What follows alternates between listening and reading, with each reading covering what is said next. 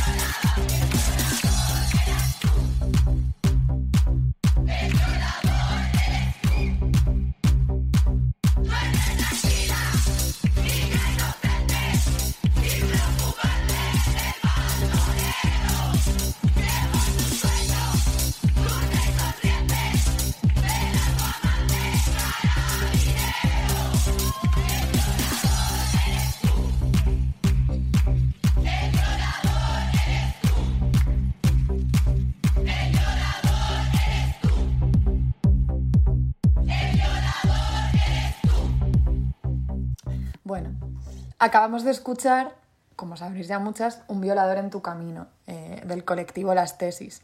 Y de nuevo, ya lo sabréis muchas, pero por si acaso recordamos rápidamente que esta canción performance pues empezó en 2019, fue, me parece, empezó siendo coreada en las calles de Valparaíso y de ahí pasó súper rápidamente a convertirse en un fenómeno mundial. Por cierto que las tesis han publicado este año eh, Antología Feminista, que es una selección de textos que han hecho ellas de autoras pues como Rita Segato, Alejandra Pizarnik o Guerrilla Girls. O sea, bueno, pues creo que lo sacaron en marzo. Pues Paula Cometa, que es una de las integrantes de las tesis, en una entrevista que le hicieron sobre un violador en tu camino, decía, y aquí la cito, muchos, sobre todo varones, piensan que esto es una performance feliz y pacífica, pero eso no es real. Que no haya barricadas no significa que haya perdón. Bueno, pues este grito de guerra denunciando el acoso, las violaciones y demás violencias del patriarcado, a las hijas de Felipe nos recuerda, inevitablemente, a María de Zayas y Sotomayor. ¿Quién era? Pues una escritora del siglo XVII que en 1637 eh, lanzaba en boca de sus personajes su propio alegato antipacifista.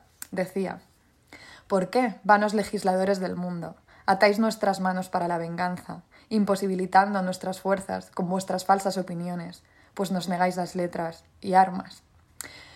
Y seguía, razón será que diga a lo que estamos obligadas, que es a no dejarnos engañar de las invenciones de los hombres, o ya que, como flacas y malentendidas, caigamos en sus engaños, saber buscar la venganza, pues la mancha del honor solo sale con sangre del que lo ofendió.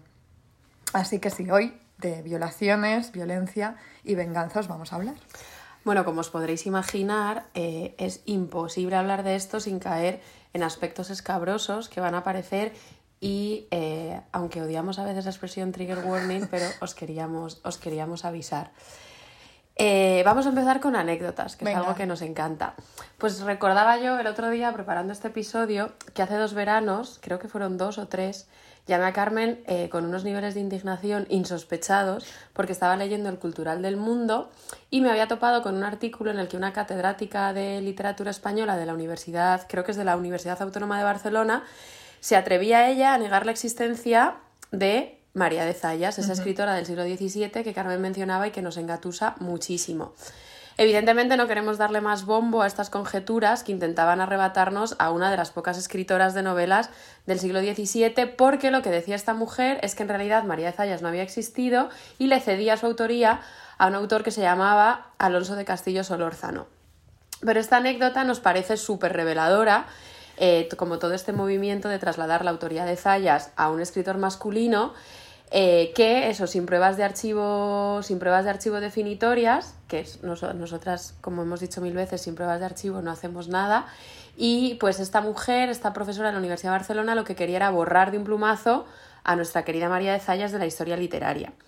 Y aunque es verdad que hay muy poquitos datos biográficos sobre ella, de hecho casi ninguno, aunque se vuelven locos buscando partidas bautismales y demás, eh, y que todas sabemos que es muy arriesgado sacar conclusiones biográficas de la escritura de ficción, eh, aún así creo que negar su autoría sin tener pruebas evidentes es un paso muy salvaje.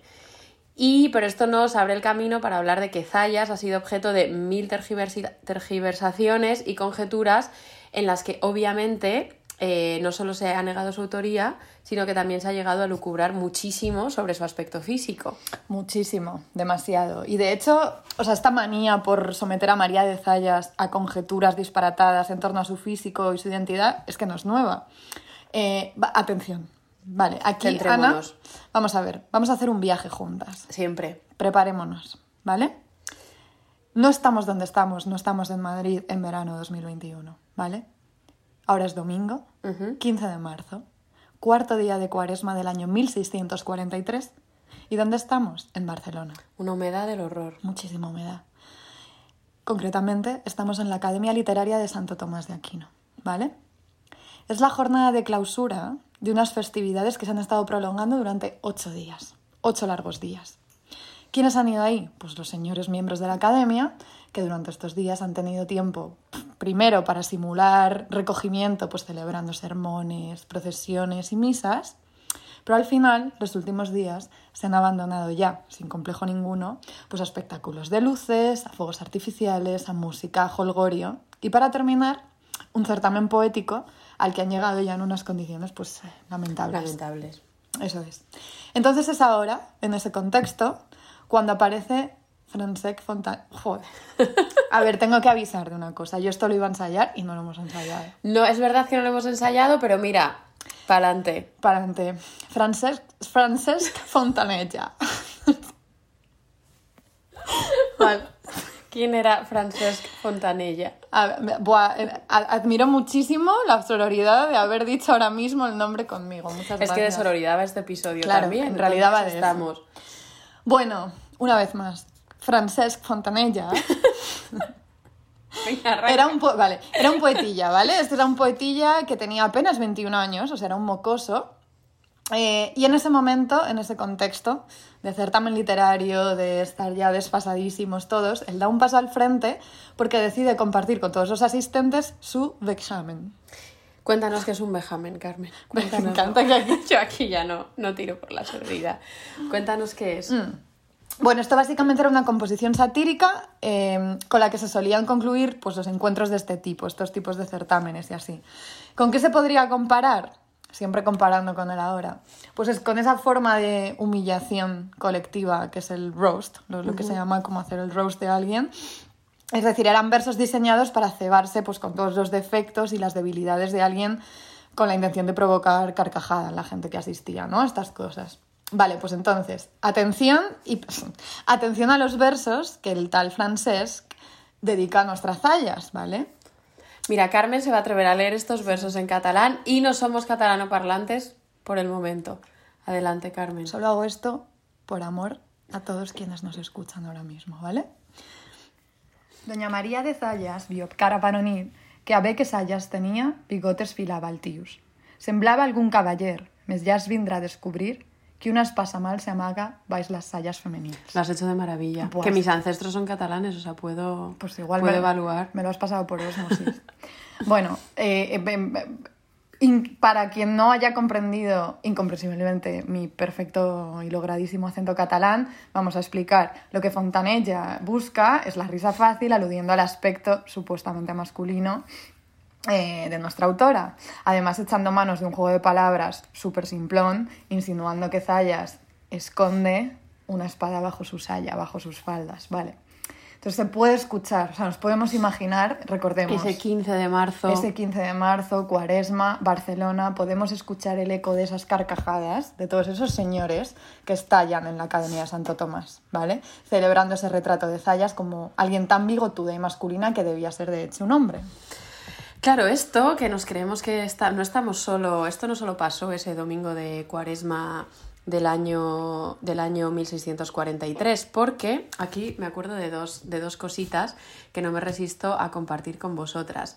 Eh, por un lado, como que este proceso de masculinización de mujeres que, que tenían un papel activo en la esfera pública era una treta súper habitual que podía hacerse con ánimos muy ponzoñosos, como en el caso de Zayas que, nos, eh, que acaba de contar Carmen, o con ánimos de celebrar el carácter excelso de ciertas mujeres, que claro, también es algo ponzoñoso, pero bueno, con menos malicia. A nuestra querida Santa Teresa, que ni un episodio, nos hemos propuesto que ni un episodio sin mencionar a Santa Teresa. Eh, entonces a nuestra querida Santa Teresa también le se lo hicieron sin parar, o sea, también la sometieron constantemente a estos procesos de masculinización. Y pasaba todo el rato, pero de las muchas que le hicieron, mi más favorita, y creo que es la que tiene más encanto, y yo siempre le he visto como un toquecillo como de queerness, es la que le hizo Góngora, eh, que con motivo de la celebración de la beatificación de Santa Teresa en 1614, escribió una copla y decía, hablando de Santa Estato como describiendo a Santa Teresa, y decía, patriarca pues de a dos, dividida en dos fuentera, medio monja y medio fraile, soror ángel, fray Teresa, monja ya y fraile beata, hoy nos la hace la iglesia, trina en los estados y una, si única, no en la esencia. Pero bueno, todo esto se reserva para, para otro episodio. Esa, esa larga lista de episodios que tenemos pendientes, que, que vamos, nunca va a acabar lo de las hijas de Felipe. Hijas de Felipe para rato. Y claro, esta es, esta es la, pues la mención histórica a estos procesos de masculinización y muchísimo menos encanto hay en la otra historia que quería compartir. Y yo no sé si alguna vez, Carmen, te he contado que cuando descubrí, yo estudio filología hispánica, para quien no lo sepa. Sorpresa. Bueno, es que hay gente que se cree o bien que somos monjas o bien historiadoras. Historiadoras a mí me lo, me lo, me lo han dicho mucho, ¿eh? No somos historiadoras No. y de hecho este episodio en el que hablamos de una escritora es un poco para Sí, venir para, a decir... para revelarnos que nosotras hacemos literatura. Nosotros- Pero bueno, pues claro, cuando yo estaba estudiando filología en segundo de carrera, tenía una asignatura que era sobre prosa del siglo XVII. Y ahí eh, es donde descubrí a María de Zayas y me topé con una edición, edición crítica de un señor que se llamaba Agustín Gómez de Amezúa, que ni corto ni perezoso, eh, ya nos habló de 1643, la edición era de los años 70, creo. Pues ni corto ni perezoso se aventuraba a decir que Zayas tenía que ser fea. Y solo eso explicaba su reclusión en un convento y también seguro esa visión rencorosa hacia los, hacia los hombres que, como vamos a ver, presentaba en sus novelas. La cita de Gómez de Amezúa es la siguiente y agarraos porque es alucinante.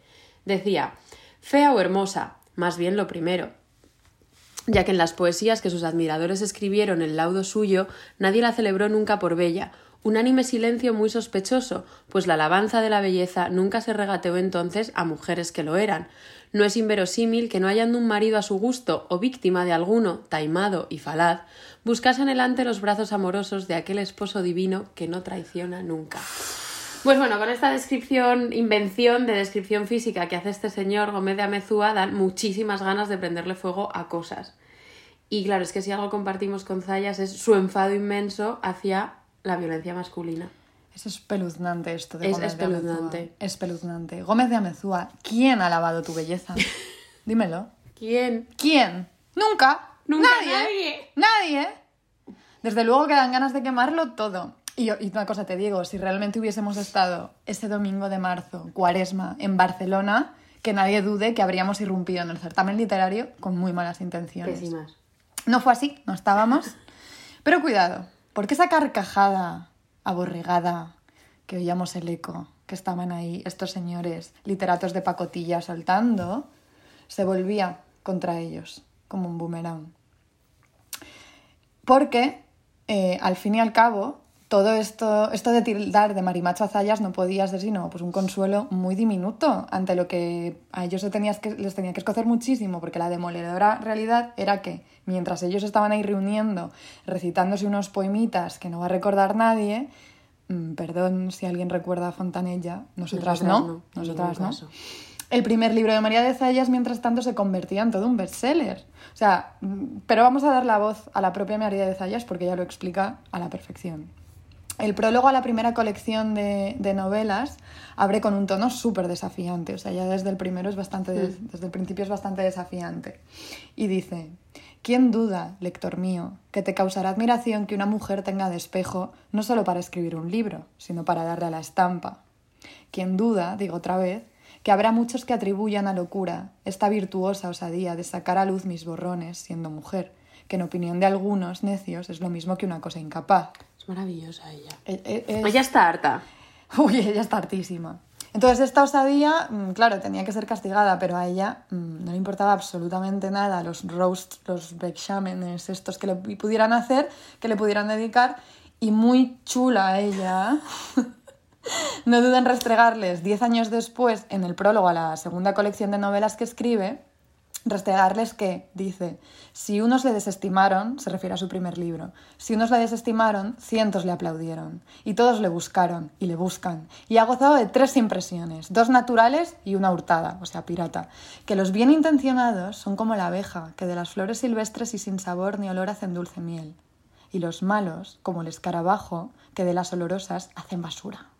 Buah. ¿Qué puede hacer ante esto un examen de estos? Pues Nada, poquísima nada. cosa. Pero bueno, vamos a ir por partes. Ana, cuéntanos, eh, bueno, por si no fuera suficiente con esto, ¿qué más hizo María de Zayas para tenernos tan cautivadas como nos tiene? ¿Qué escribió? ¿Por qué básicamente hay que ponerse ahora mismo a leerla? Claro, o sea, en cuanto, eh, en cuanto acabéis de escuchar este episodio, os vais directas a Cervantes Virtual, os leéis las novelitas de María de Zayas, os vais a entretener muchísimo. Bueno, pues para tenernos tan sumamente cautivadas, eh, Zayas escribió, como decías ahora Carmen, dos colecciones de novelas que fueron unos éxitos de ventas brutales. Entonces, en 1637 publica sus novelas amorosas y ejemplares. Y diez años después, en 1647, publica la segunda colección que se titulaba Desengaños amorosos. Entonces, claro, en las colecciones, si, Za- si Zayas acepta muchas de las convenciones de la novela breve de su tiempo, quiebra en cambio uno de los tópicos más persistentes en la literatura de gran divulgación de la época. ¿Y cuál es esa? Es el final feliz que normalmente culmina con el matrimonio y sirve como para restablecer el orden, bla, bla, bla, bla, bla. En, en el caso de Zayas esto no sucede, ya que la mayoría de sus protagonistas acaban huyendo del mundo y buscando la tranquilidad del convento. Para ella el matrimonio es terrorífico. Terrorífico, no la culpo. Entonces, sobre todo en la segunda colección, que son los relatos de los desengaños, estos relatos suelen terminar con la muerte de las protagonistas o con su encierro. Entonces, aquí los relatos se vuelven tragedias muy, muy violentas en las que las mujeres protagonistas, como ya decíamos, o bien solo hay dos opciones, o la muerte o el refugio en el convento. Entonces, si en la colección anterior, en la de 1637, las mujeres de alguna manera lograban vengar sus ofensas, salir victoriosas, en los desengaños eh, se nos presenta un, un panorama de mujeres súper victimizadas por el matrimonio y en las que no existe ningún tipo de salvación. Y dándose así, bueno, ah, claro, hay que entender, el marco de las novelas ahí eh, se produce como en una especie de sarao, o sea, como una reunión de una reunión de mujeres en las que se van narrando historias unas a otras y la que escucha es una mujer que se llama Lisis. Entonces, eh, la falta de salvación es tan intensa que Lisis, la mujer, la mujer que ha ido escuchando todos los relatos de sus compañeras, al final, tras conocerse sus historias, decide huir del matrimonio y refugiarse ella misma en el convento, en lo que creemos que es una, eh, una afirmación súper clara y súper tajante por algo tan básico como la preservación de la vida. Entonces, ya habíamos hablado un poquito del refugio del convento en nuestro episodio sobre monjas lesbianas y, bueno, en las descalzas reales, aunque de otra Mm, manera. también. Pero bueno, básicamente, si querías sobrevivir en el siglo XVII más allá de los 30-35, te tenías que hacer monja. A ver, no lo descartemos como opción del siglo XXI, porque recuerda que no hace tanto. El otro día nos planteábamos, y yo, retirarnos unas semanitas al menos a algún convento así buscando, buscando Yo creo que nos vendría súper bien, la ¿A verdad. nos podríamos el problema ir? principal es la práctica del silencio, que no callamos. Yo no callo. Tú, tú hablas un poco menos, pero No sé, ¿eh? también lo Ya. llevaría un poco mal. yo soy una pesada. También la com- como a la falta de caprichos. Pero bueno, nos vendría muy bien. Pero tú no te puedes, o sea, si tú vas de retiro Sí. un tiempo a un convento de estos, tú no puedes llevarte tus, cap- tus cositas en una bolsa, ¿no? ¿Qué te vas a llevar? Tus ca- cacahuetes, ¿no? Bueno, no sé, lo preguntamos, pero no nos vendría nada mal. Igual para sobrevivir tú y yo también necesitamos. Igual sí. Eh, entonces, bueno, claro, con todo esto que os hemos contado ya de las novelitas de Zayas, es evidente que tenían un componente didáctico fuerte y que y lo que más nos gusta y nos fascina es que aspiraban a crear una atmósfera de sororidad eh, entre las mujeres, entre Zayas, sus protagonistas de las novelas y las mujeres lectoras. Y claro, este, este- esta idea de la sororidad lo percibieron hasta los, hasta los mismos censores. El otro día, indagando, indagando, me topé eh, con un tal, eh, con un señor que se llamaba Juan Francisco Genovés, que era uno de los muchos censores energúmenos de la época, que se las apañó, o sea, la operación es muy curiosa porque se las apañó para alabar el didactismo de la obra de Zayas, pero a la vez criticar abiertamente a las mujeres. Es curioso, pero típico. Típico classic. Él decía, a la colección de libros decía, le veo lleno de ejemplos para reformar costumbres y digno de que se dé a la estampa, que en él, ya que el ocio de las mujeres ha crecido el número a los libros inútiles, la que se ocupar en leerle tendrá ejemplos con que huir riesgos a que algunas desatentas se precipitan. Es rarísimo esto. ¿eh? Es muy raro, a mí esta cita me tiene... La tengo aquí, mira, dándole vueltas a la cabeza. Cuando leáis las novelas entenderéis que... Claro.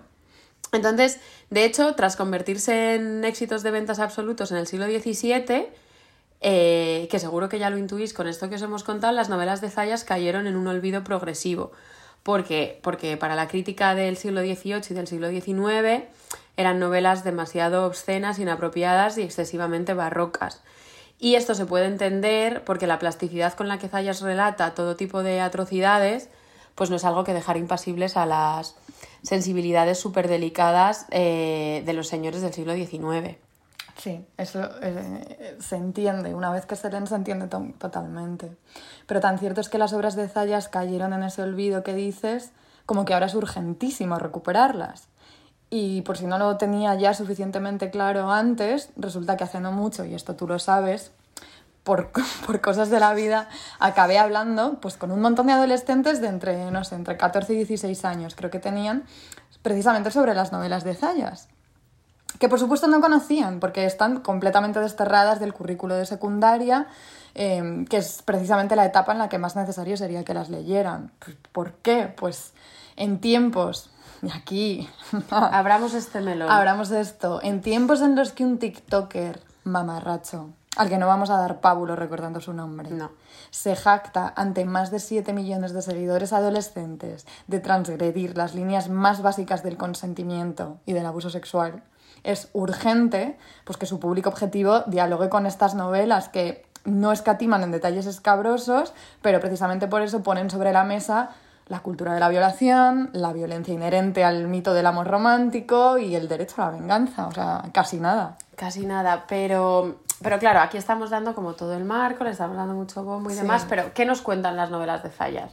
Bueno, vamos por partes. Como has dicho, eh, en su primera colección, recordemos, novelas amorosas y ejemplares, que por cierto, en novelas amorosas y ejemplares, esto siempre me gustó mucho, mm, cada una de las novelitas no se llaman novelas, sino maravillas. Ah, esto, esto me acuerdo que lo, esto lo hemos estudiado. Esto lo hemos- Se me había olvidado a mí Sí, también. me acabo de acordar, eso me gusta mucho. Eso es, es maravilloso. Efectivamente. Bueno, pues estas maravillas, ¿no? Eh, son básicamente variaciones de un mismo relato. Es decir, todas estas historias vienen a demostrar una y otra vez que la convivencia entre hombres y mujeres es una guerra salvaje y cotidiana. Y que en ese combate eh, las mujeres pueden, pero sobre todo deben defenderse con las armas. Ahí es nada. Entonces, hay, hay una novelita que es de las primeras de las novelas amorosas y ejemplares, una maravilla que se titula La burlada Aminta y venganza del honor, eh, que sienta las bases del patrón que se va a repetir a lo largo del libro. Vamos a contar un Cuéntanos, poquito de, de- cuéntanos de de qué sucede aquí. Aminta es una Me huérfana. encanta ese nombre, Aminta. Aminta, ¿te gusta? Mira. Pues Aminta es una huérfana que vive en casa de sus tíos. Ate- em, tiene 14 años, pero ha sido ya prometida a un primo al que no ha visto jamás. Vale. Entonces, ¿qué sucede? Aparece un tipo llamado Jacinto que nada más verla, pues entra en modo depredador, ¿no? Y a partir de ahí se dedica a maquinar toda una estrategia, una bola de engaños para seducir a Aminta. Él está casado con una mujer que ha abandonado en otra ciudad, eh, viaja acompañado de su amante, Joder, Flora. Jacinto no para. Jacinto mm, eh, no para. Mm, Pero a pesar de esto, él consigue lo que quiere con Aminta, como pues bajo falsas promesas de matrimonio, notitas lastimeras y cancioncitas desde la calle al balcón. Nunca hagáis ni caso a todo esto. Ni caso a todas estas cosas de los hombres.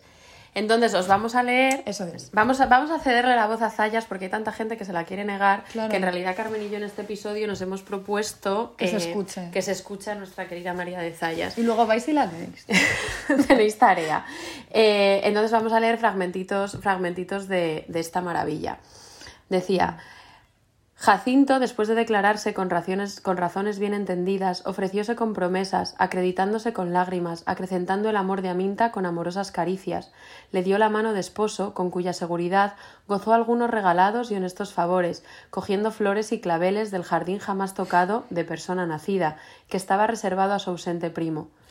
En fin, eh, esta forma así, con tanto eufemismo de decir lo que hizo Jacinto con Aminta de 14 años bajo mentiras, pues, pues sí, es, es, es bastante suave para el estilo de Zayas. Sí, vamos a ir, vamos a ir increciendo. Pero bueno, hasta aquí la historia de Aminta, mm, en principio no se aleja casi nada de tantos otros relatos de la época. O sea, por ejemplo, de muchísimas comedias que el público estaba pues, más que acostumbrado a ver representadas sobre las tablas de los corrales.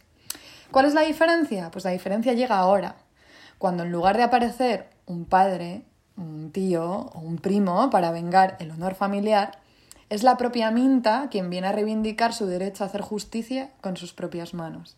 De hecho, aparece un espontáneo, que esto es un momento bastante gracioso, que está encandiladísimo como de Aminta, porque Aminta es muy bella. Aminta es guapísima, ¿no? Aminta es guapísima, bla, bla. Entonces él eh, es- es- aparece voluntario para acabar con Jacinto. Pero a través de Aminta, Zayas responde a esta narrativa mainstream que, que- que reducía la integridad femenina a una cuestión de honor masculino. Y dice, Decía Minta, no ha de ser así mi venganza, porque supuesto que yo he sido la ofendida y no vos, yo sola he de vengarme, pues no quedaré contenta si mis manos no restauran lo que perdió mi locura. Y así, aunque os doy palabra de esposa, no se ha de conseguir vuestro deseo hasta que yo quite la vida a este traidor. y efectivamente ella no para hasta que consigue hacerlo. ¿Qué hace? Ella se viste de hombre. Esto también es un clásico. esto es un clásico también, va a la ciudad a la que se ha escapado Jacinto y encuentra la manera de ejercer su venganza. que es la siguiente. Aguardó a Minta tiempo y viéndolos a todos dormidos y la ciudad en silencio, entró en la cuadra de sus enemigos, no siendo esto nuevo en ella, por entrar todas las noches por los vestidos de su amo para limpiarlos, y sacando la daga, se la metió a don Jacinto por el corazón, de suerte que el quejarse y rendir el alma todo fue uno. Al ruido despertó Flora, y queriendo dar voces, no la dio lugar a Minta, que la hirió por la garganta diciendo Traidora. Aminta te castiga y venga su deshonra. y volviendo a dar otras tres puñaladas, envió su alma a acompañarla de su amante. ¿Quién era Flora? Claro, hay que aclarar. Flora, aclaramos, es la amante de Jacinto, eh, que la hemos mencionado antes, pero es que también se venga de ella porque ella ha colaborado con Jacinto desde el principio para seducir a Minta, como que le ha querido dar ese gusto. En fin, hay que decir, esto hay que decirlo, que Zayas tampoco tiene ninguna misericordia ni ningún escrúpulo con las mujeres sin sororidad. Yo tampoco. Pues atentas, cuidado, esto es una amenaza. Amenazamos. Vale, pero, pero el caso es que aquí eh, hay que decir que la venganza tampoco es demasiado plástica. Una navaja, un corazón. eh, pero No está es- entrando en detalles ella. no está entrando en detalles, pero la cosa va escalando poco a poco. Hay una cita en otra de las novelas eh, en la que habla en primera persona la propia, la propia mujer que ha sido violada. Y ella lo relata así. También en principio tira un poquito de eufemismos, porque con la Y se va deshaciendo poco a poco de ellos. Sí, la violación siempre, siempre es un eufemismo. Eso Y hay luego, de hecho, vamos a ver algunos casos reales Ajá, ajá. en los que estos eufemismos se siguen, se se siguen, siguen perpetuando. sí. La violencia y la venganza pueden aparecer ahí, pero, pero el eufemismo está.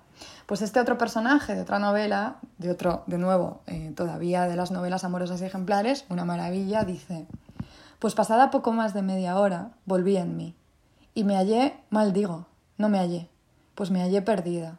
Y tan perdida que no me supe ni pude volver, ni podré ganarme jamás infundiendo en mí mi agravio una mortífera rabia, lo que en otra mujer pudiera causar lágrimas y desesperaciones, en mí fue un furor diabólico, con el cual, desasiéndome de sus infames lazos, arremetí a la espada que tenía a la cabecera de la cama. Se la fui a envainar en el cuerpo. Hurtóle el golpe, me quitó la espada, que me la iba a entrar por el cuerpo por haber errado del infame. Aquí no lo consigue. Madre del cielo. Me encanta el momento en el que, en el que dice lo que en otra mujer pudiera causar lágrimas y desesperaciones, en mí fue un furor diabólico. Es que, es que es genial porque está hablando básicamente del modelo que se suponía que tenía, lo que tenía que suceder era que la mujer pues, estuviera hundida en lágrimas y que un, un- un padre, un hermano la vengara, pero me encanta lo de, sí, lo de la mortífera Claro, rabia. esto hace que me enfade aún más lo que os contábamos al principio de esa mujer, profesora de la Universidad de Barcelona, que quiere como atribuir como toda esta estrategia literaria de sororidad y de venganza contra la violencia masculina a un literato cualquiera. Bueno, a pesar de estos relatos de venganza, de estos relatos de, de venganza femenina, algo que nos llama un montón la atención es que la Inquisición nunca censuró los libros de Zayas, que de hecho, como, como os decíamos, tuvieron un éxito tremendo y eran como los bestsellers de la época. Pero claro, para que os hagáis una idea, porque eh, las citas que hemos leído eh, eran de las... Bueno, la última era de los desengaños en realidad.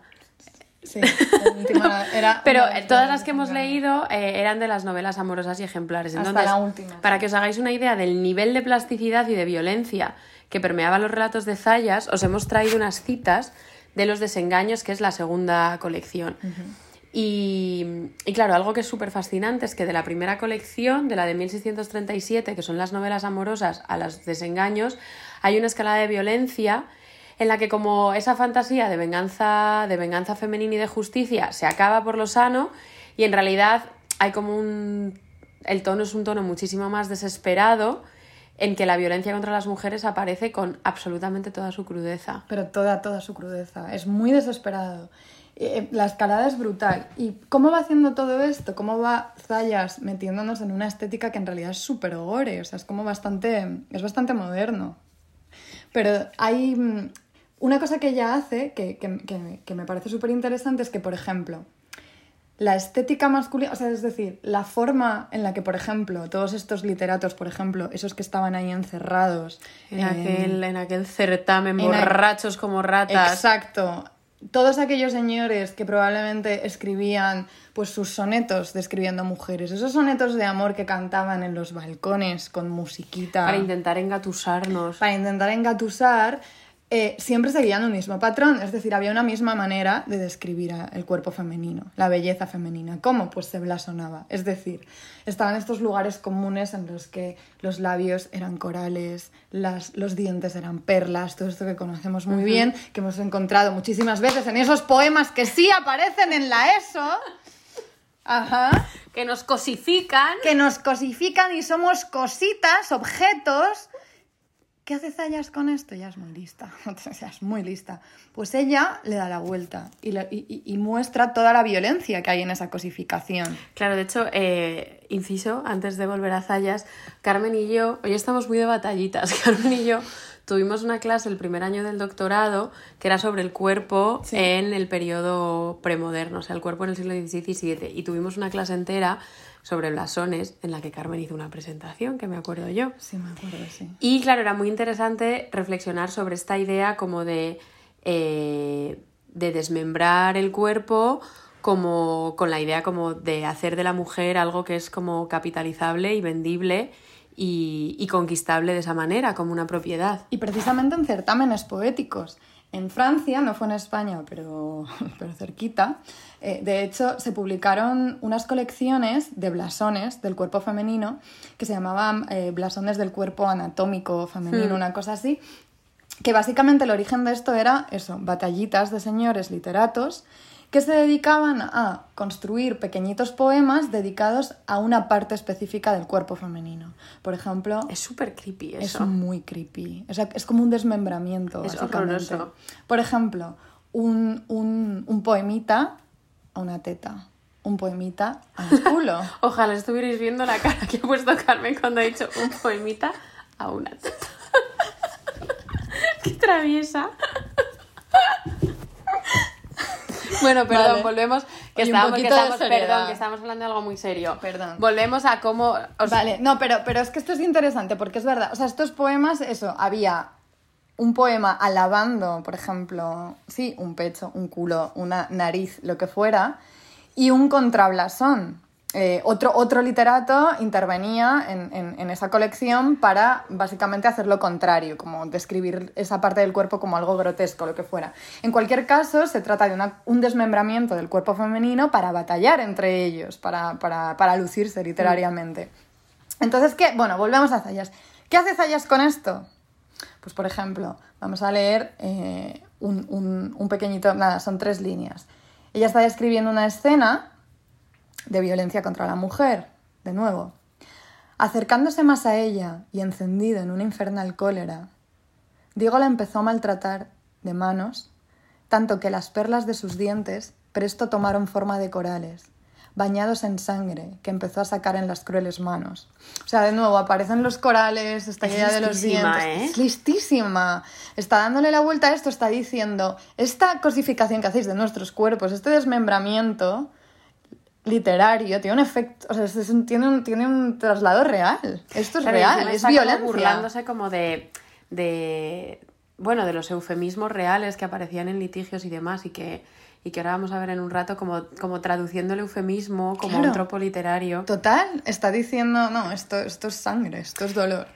Y, y aquí ya, de nuevo, como hemos dicho, como hemos advertido, nos estamos metiendo en terrenos eh, Truculento. muy truculentos y ella no escatima en imágenes. Eh, varios, hay, un, hay un patrón en, en- en- en los desengaños amorosos eh, de mujeres, que esto tiene también, tenía, tenía un origen bastante real, esto sucedía, como ya os contamos en nuestro episodio sobre la princesa de Éboli, eh, esto sucedía, se tapiaba a las mujeres, se las encerraba. Entonces esto sucede en, varios, en, varios, en varias de las novelas. Vamos a leer unos fragmentitos. Ana, adelante. En un aposento, el último de toda la casa, donde aunque hubiese gente de servicio, ninguno tuviese modo ni ocasión de entrar en él. En el hueco de una chimenea que allá había, o ellos la hicieron, porque para este caso no hubo más oficiales que el hermano, marido y cuñada, habiendo traído yeso y cascotes, y lo demás que era menester, pusieron a la pobre y desdichada doña Inés, no dejándole más lugar que cuanto pudiese estar en pie, porque si se quería sentar, no podía, sino como ordinariamente se dice, en cuclillas, y la tabicaron, dejando solo una ventanilla como medio pliego de papel, por donde respirase y le pudiesen dar una miserable comida, porque no muriese tan presto, sin que sus lágrimas ni protestas los enterneciese. Hecho esto, cerraron el aposento y la llave la tenía la mala y cruel cuñada, y ella misma le iba a dar la comida y un jarro de agua, de manera que aunque después recibieron criados y criadas, ninguno sabía el secreto de aquel cerrado aposento. O sea, ya estamos aquí con los castigos. Ella está empeñada en, que, que- en mostrar la, la claro, acordaos, si alguna no ha escuchado el episodio sobre la princesa de Éboli, eh, pues directas, porque, porque es exactamente lo que le sucedió. Felipe II básicamente decidió Más malo que un castigarla. puto dolor, Felipe decidió II. castigarla encerrándola en, su, en el aposento donde de hecho murió. Y murió con las piernas hinchadas, Qué horror. acumulando líquidos. La muerte fue muy cruel.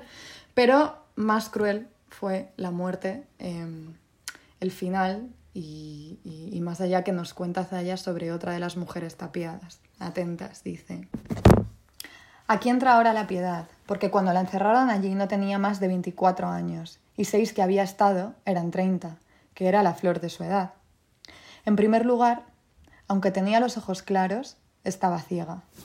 O de la oscuridad, porque es cosa sentada que si una persona estuviese mucho tiempo sin ver luz, cegaría. O fuese de esto o de llorar, ella no tenía vista. Sus hermosos cabellos, que cuando entró allí eran como hebras de oro, blancos como la misma nieve, enredados y llenos de animalejos, que de no peinarlos se crían en tanta cantidad que por encima arboreaban. Qué verbo tan bonito.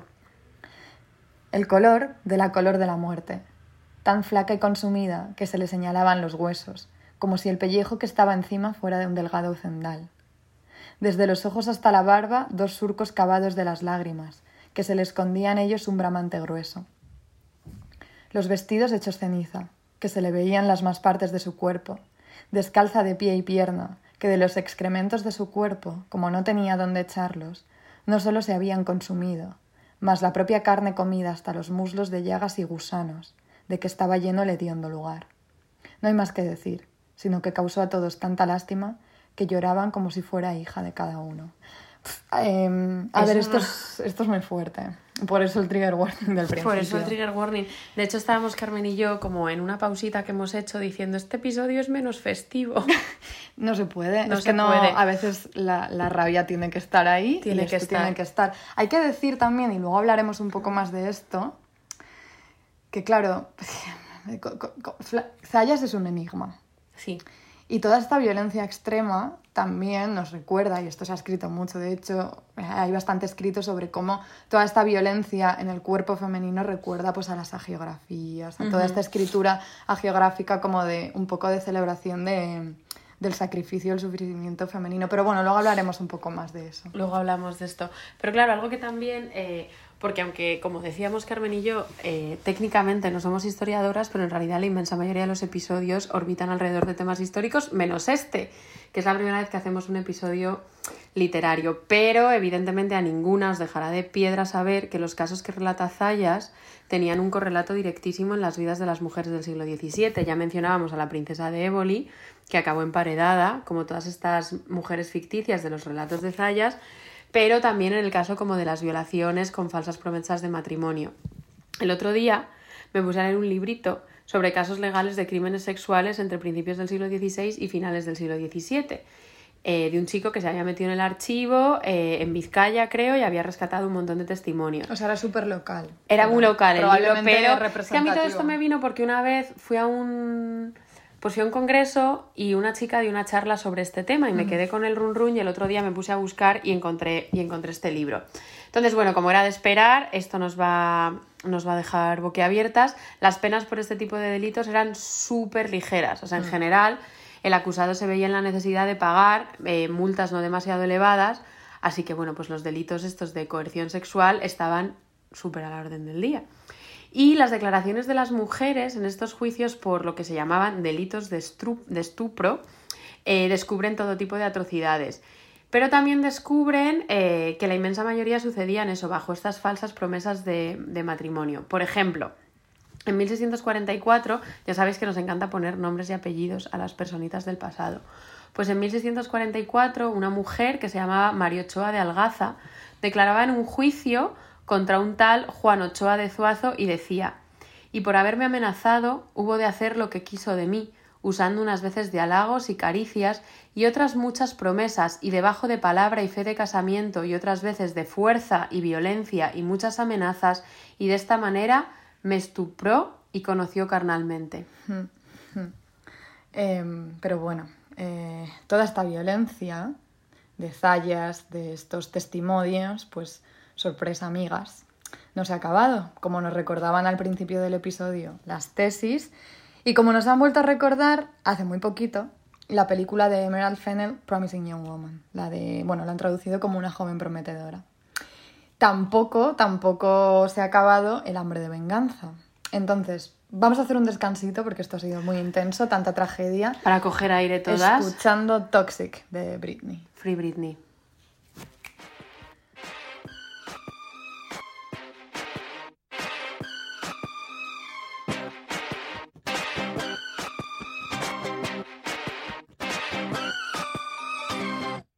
Can't you see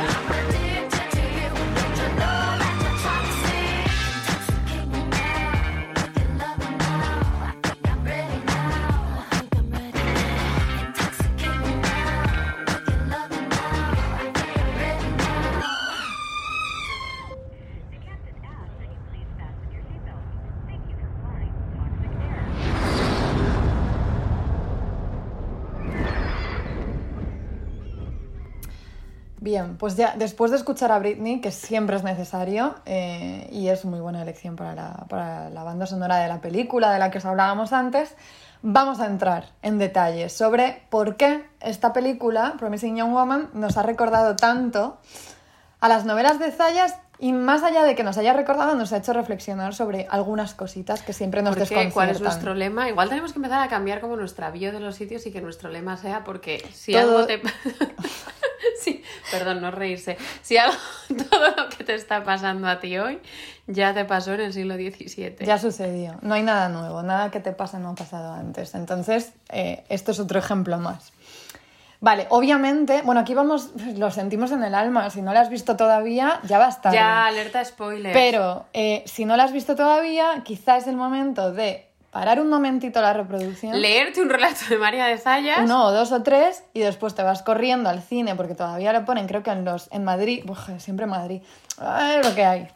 No, hombre, hemos estado en Barcelona. un bueno, rato joder, hoy, es verdad, he hablado catalán del siglo XVII, Ana. O sea, Lo que Joder. hacemos por nuestras oyentes Estoy no tiene sudando. nombre. Hace mucho calor. Hace mucho calor en Madrid, estamos grabando esto. Estamos un poquito bajas de energía, pero es que entre el tema, que es, es duro. A ver, y que hemos tenido la idea de Bombero Torero, queridas oyentes, de grabar, no sé qué hora es, las 12 de la noche. Ya no puedo más, no puedo más. Vale.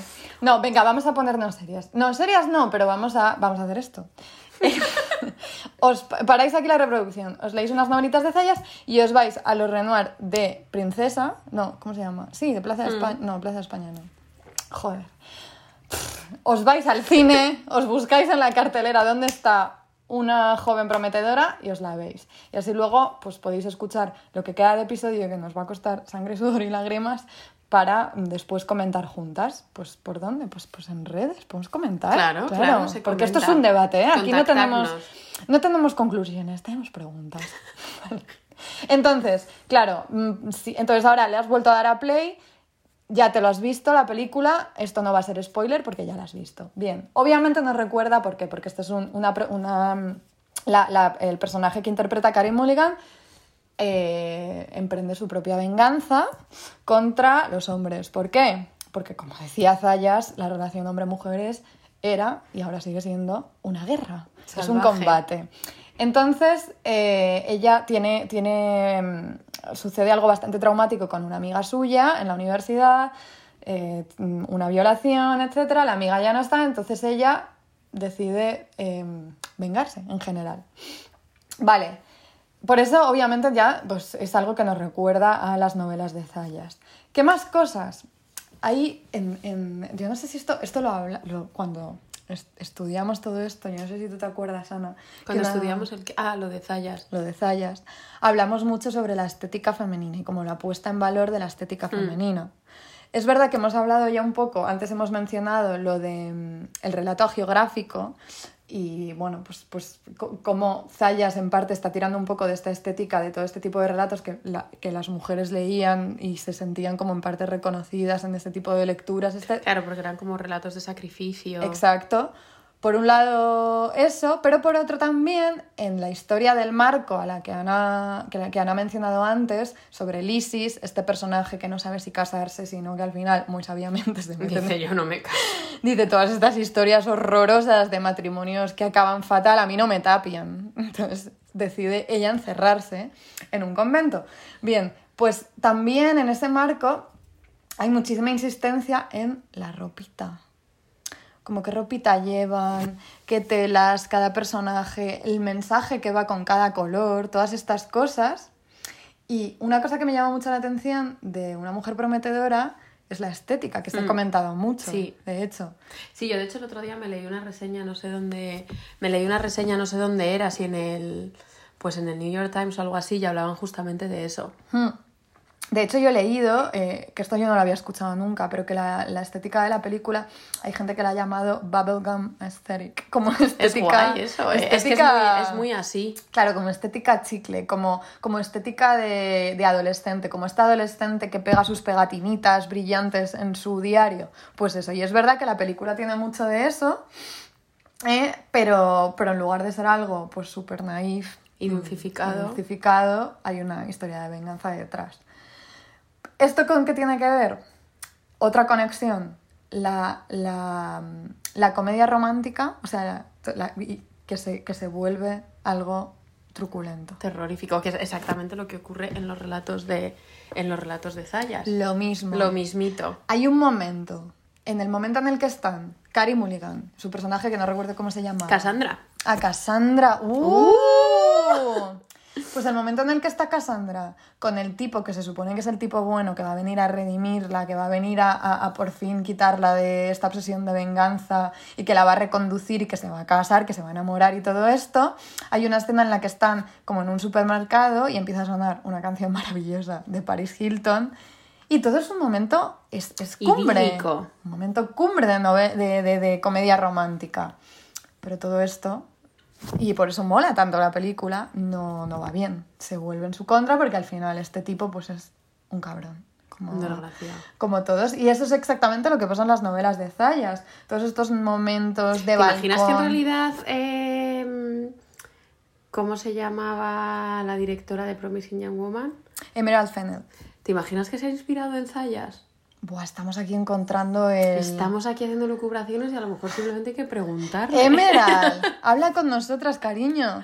Cuéntanos. ¿Se ha inspirado usted en María de Zayas? Claro. No, es que las similitudes son realmente increíbles. Que o sí sea, que lo que sí. comentaba Carmen al principio, de esta idea que me parece una estrategia súper lúcida de, de atraer a un público femenino con patrones de lectura que existían para ellas en la época, que es justamente esta idea de los relatos devocionales y agiográficos de martirios, pero también como esta atención constante hacia las, no sé, como hacia los espacios de privacidad en los que se, se movían las mujeres y hacia las tareas cotidianas que realizaban, es decir, ropa, bordados, Claro, etcétera, etcétera. claro. O sea, me parece de ahí que, e insisto, estoy muy pesada con este tema, pero que me dé tanta rabia que, que se atribuyan estos relatos de Zayas a un autor masculino porque no se sostiene Exacto. esa sensibilidad. no Insistimos, no si Insistimos mucho. Por si no ha quedado esto. claro, no, eso no es así, no puede ser así. Vale, eh, vale, otra, más conexiones porque esto también. Bueno, y aquí ya empezamos con la- las dudas, los peros, las sombras en todo esto, porque No muy- todos son luces. hoy. no todos son luces, porque porque siempre queda como un resquicio de duda, no en cuanto a la identidad de Zayas, eso, lo Eso hemos no, dejado, por favor, que me da un lo hemos dejado clarísimo. Pero viendo la película, yo no sé si a ti esto te pasó, yo tuve mis altibajos con la película, de decir, ¿eh? había momentos en los que yo estaba súper dentro, momentos en los que no me convencía nada, y luego como que me gustó el final, pero también me pasa lo mismo que con las novelas de Zayas, es decir, la mujer en el 17, la, la mujer de Zayas en el 17, ya hemos visto que empezaba en la venganza y acababa en la derrota, en la muerte. Morían de forma, como hemos leído, súper cruda. ¿Y por qué? ¿O por qué? Porque esta película sucede lo mismo, porque ella empieza vengándose Y acaba derrotada. y acaba derrotada. Es cierto que una, una cosa que sí que, que no hace la película, y en eso se distancia de Zayas, es ahondar en mostrar la violencia contra el cuerpo de la mujer. Bueno, que eso me parece perfecto. O sea, me parece estupendo. Sí, porque no es lo mismo la tra- em- em, del mismo modo en que, en que Zayas le está dando la vuelta al uso de- del cuerpo femenino en la literatura de la época, es muy difícil hacer eso a estas alturas de la historia del cine. Se hace todo el rato. ¿eh? Se hace, pero precisamente por eso, como le das la... O sea, si, si lo estás mostrando, si lo haces, es muy, es muy delicado y creo que su elección es buena. Sí, no, no, a mí, a mí eso es de las cosas que más, que más me gustaron, pero aún así, eh, claro, o sea, a Carmen y a mí de las novelas, porque claro, a ver, aquí os hemos vendido a Zayas, que realmente nos gusta mucho, pero es verdad que siempre hay un punto de desencanto en leerla, porque es que se, se te caen las malos pies. Claro. Eh, entonces, claro, y dices, si son relatos destinados, bueno, no solo a un público femenino, pero que sí que hay como este afán didáctico que comentábamos antes y esta idea de crear un espacio de sororidad, ¿por qué este empeño eh, tan derrotista? Igual la pobre Zayas estaba hasta el coño y no tenía energías ya, Evidentemente. y ella misma estaba derrotada, vamos, seguro que era así. Pero queda un consuelo. Queda un consuelo. ¿Cuál es el consuelo? Cuéntanos. El convento. El, con- el consuelo. Nos vamos a ir de retiro ya mismo. Estamos muertes de calor ahora mismo, 40 grados en esta habitación. Y es que Estoy sudando como una cerda ahora mismo, de verdad, no puedo más. Pero el consuelo. eh, hemos hablado ya de cómo al final Lisis no se casa, se va al convento, pero eso es como que queda fuera del relato. No aparece representado porque es. No, a- ahí es un espacio de, no de derrota, quizá, sino quizá de esperanza, de un espacio que todavía está por construir, un espacio femenino, quizá de cuidados, quizá de mm, un espacio que no, que no está representado todavía Y por un Zayas. espacio que queda fuera de la mirada masculina, es Sí. decir, Zayas no te habla del convento porque los hombres no, te va- no van a leer sobre ese Exacto. espacio de cuidados reservado Ajá, para las ajá. mujeres. Entonces, no sé, yo pensando en esto, de nuevo, eh, Promising Young Woman nos ayudaba a cuestionarnos cosas de Zayas, pero también Zayas nos ayuda a pensar en una mujer prometedora de otra manera. Y aunque yo salí del cine con una sensación súper agridulce, porque era como, me había gustado, pero o sea, no, no entendí que se ahorrara todo ese tiempo de, de- de violencia femenina, o sea, no, no- que no apareciera representada tampoco la violencia contra los hombres. Hablamos aquí de venganza, pero en realidad Mm. Carey Mulligan apenas les toca un pelo, eh, eso hay que decirlo. Al final un poquillo, Un pero poquito, no, no, sí. no, no es como Zayas que No, atravesaba no, no, no, corazones con es puñales. ¿eh? Alucinante. Pero yo me pregunto, era como, ¿por qué, ¿por qué al final esta protagonista tiene que morir de esa forma tan cruel para que se haga justicia? O sea, porque siempre el sacrificio para... O sea, porque, porque tenemos que morir, básicamente. Pero había- sucede algo muy bonito y vosotras ya lo sabéis porque os habéis ido ahora mismo a, a los cines Renoir a ver la película. Sucede algo muy bonito con el que ella, mm, eh, ella como que, que a través, una vez que muere, habla desde el teléfono, desde el otro lado, como desde el más allá. Es como que, que unos mensajes que ha dejado programados los leemos y los leen los personajes los que, que siguen vivos una vez que ella ya está muerta, pero es como que como si siguiera, como si hubiera un más allá, un espacio de nuevo que no aparece representado en el que está ella y quizá no está sola, porque cuando, cuando aparece la policía encuentra el lugar en el que ella ha muerto y ha sido calcinada, porque los tíos que la matan queman el cadáver, está el collar de su amiga. Tenían un collar, el típico corazón adolescente en el que la mitad tenía un nombre, la mitad tenía otro, y está el nombre de la amiga. O sea, hay como un espacio ahí, que en este caso es la muerte, ¿eh? Pero sí, podemos hablar como pensando en Zayas cuando Carmen y yo comentábamos esto como en un espacio, como en ese convento de cuidados metafórico que, que refleja la película y que Zayas hace muy bien también, esta idea de... de a mí siempre me pareció súper inteligente y súper intrigante el nunca representar a las mujeres una vez que se van al convento, es como ese es un espacio que queda fuera como de, de miradas inquisitivas. Hay una autora inglesa que se llamaba Cavendish, de la que os hablaremos Cavendish, alguna vez, que escribió toda una obra sobre estas mujeres en el convento. Episodio de Cavendish ya. Sí. Episodio de Cavendish ya y nos vamos a ir, nos vamos a ir a alguna casa en la playa, un convento en la playa a bañarnos Las porque hace de mucho Felipe se van de calor. vacaciones. Nos despedimos hasta Septiembre. septiembre, que estaremos ya en Providence, Rhode Island, que Bueno, es donde sí. vivimos. O sea, esto, esto sí que ha sido una fantasía de retiro este año en Madrid. Nos volvemos a Rhode Island.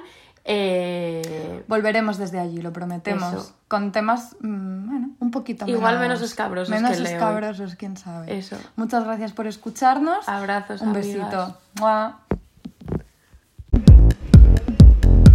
No viole señor, no viole señor, no viole señor por un mundo mejor. Es la mañana, qué ganas de violar, porque no mejor te vas a desayunar. enseñó.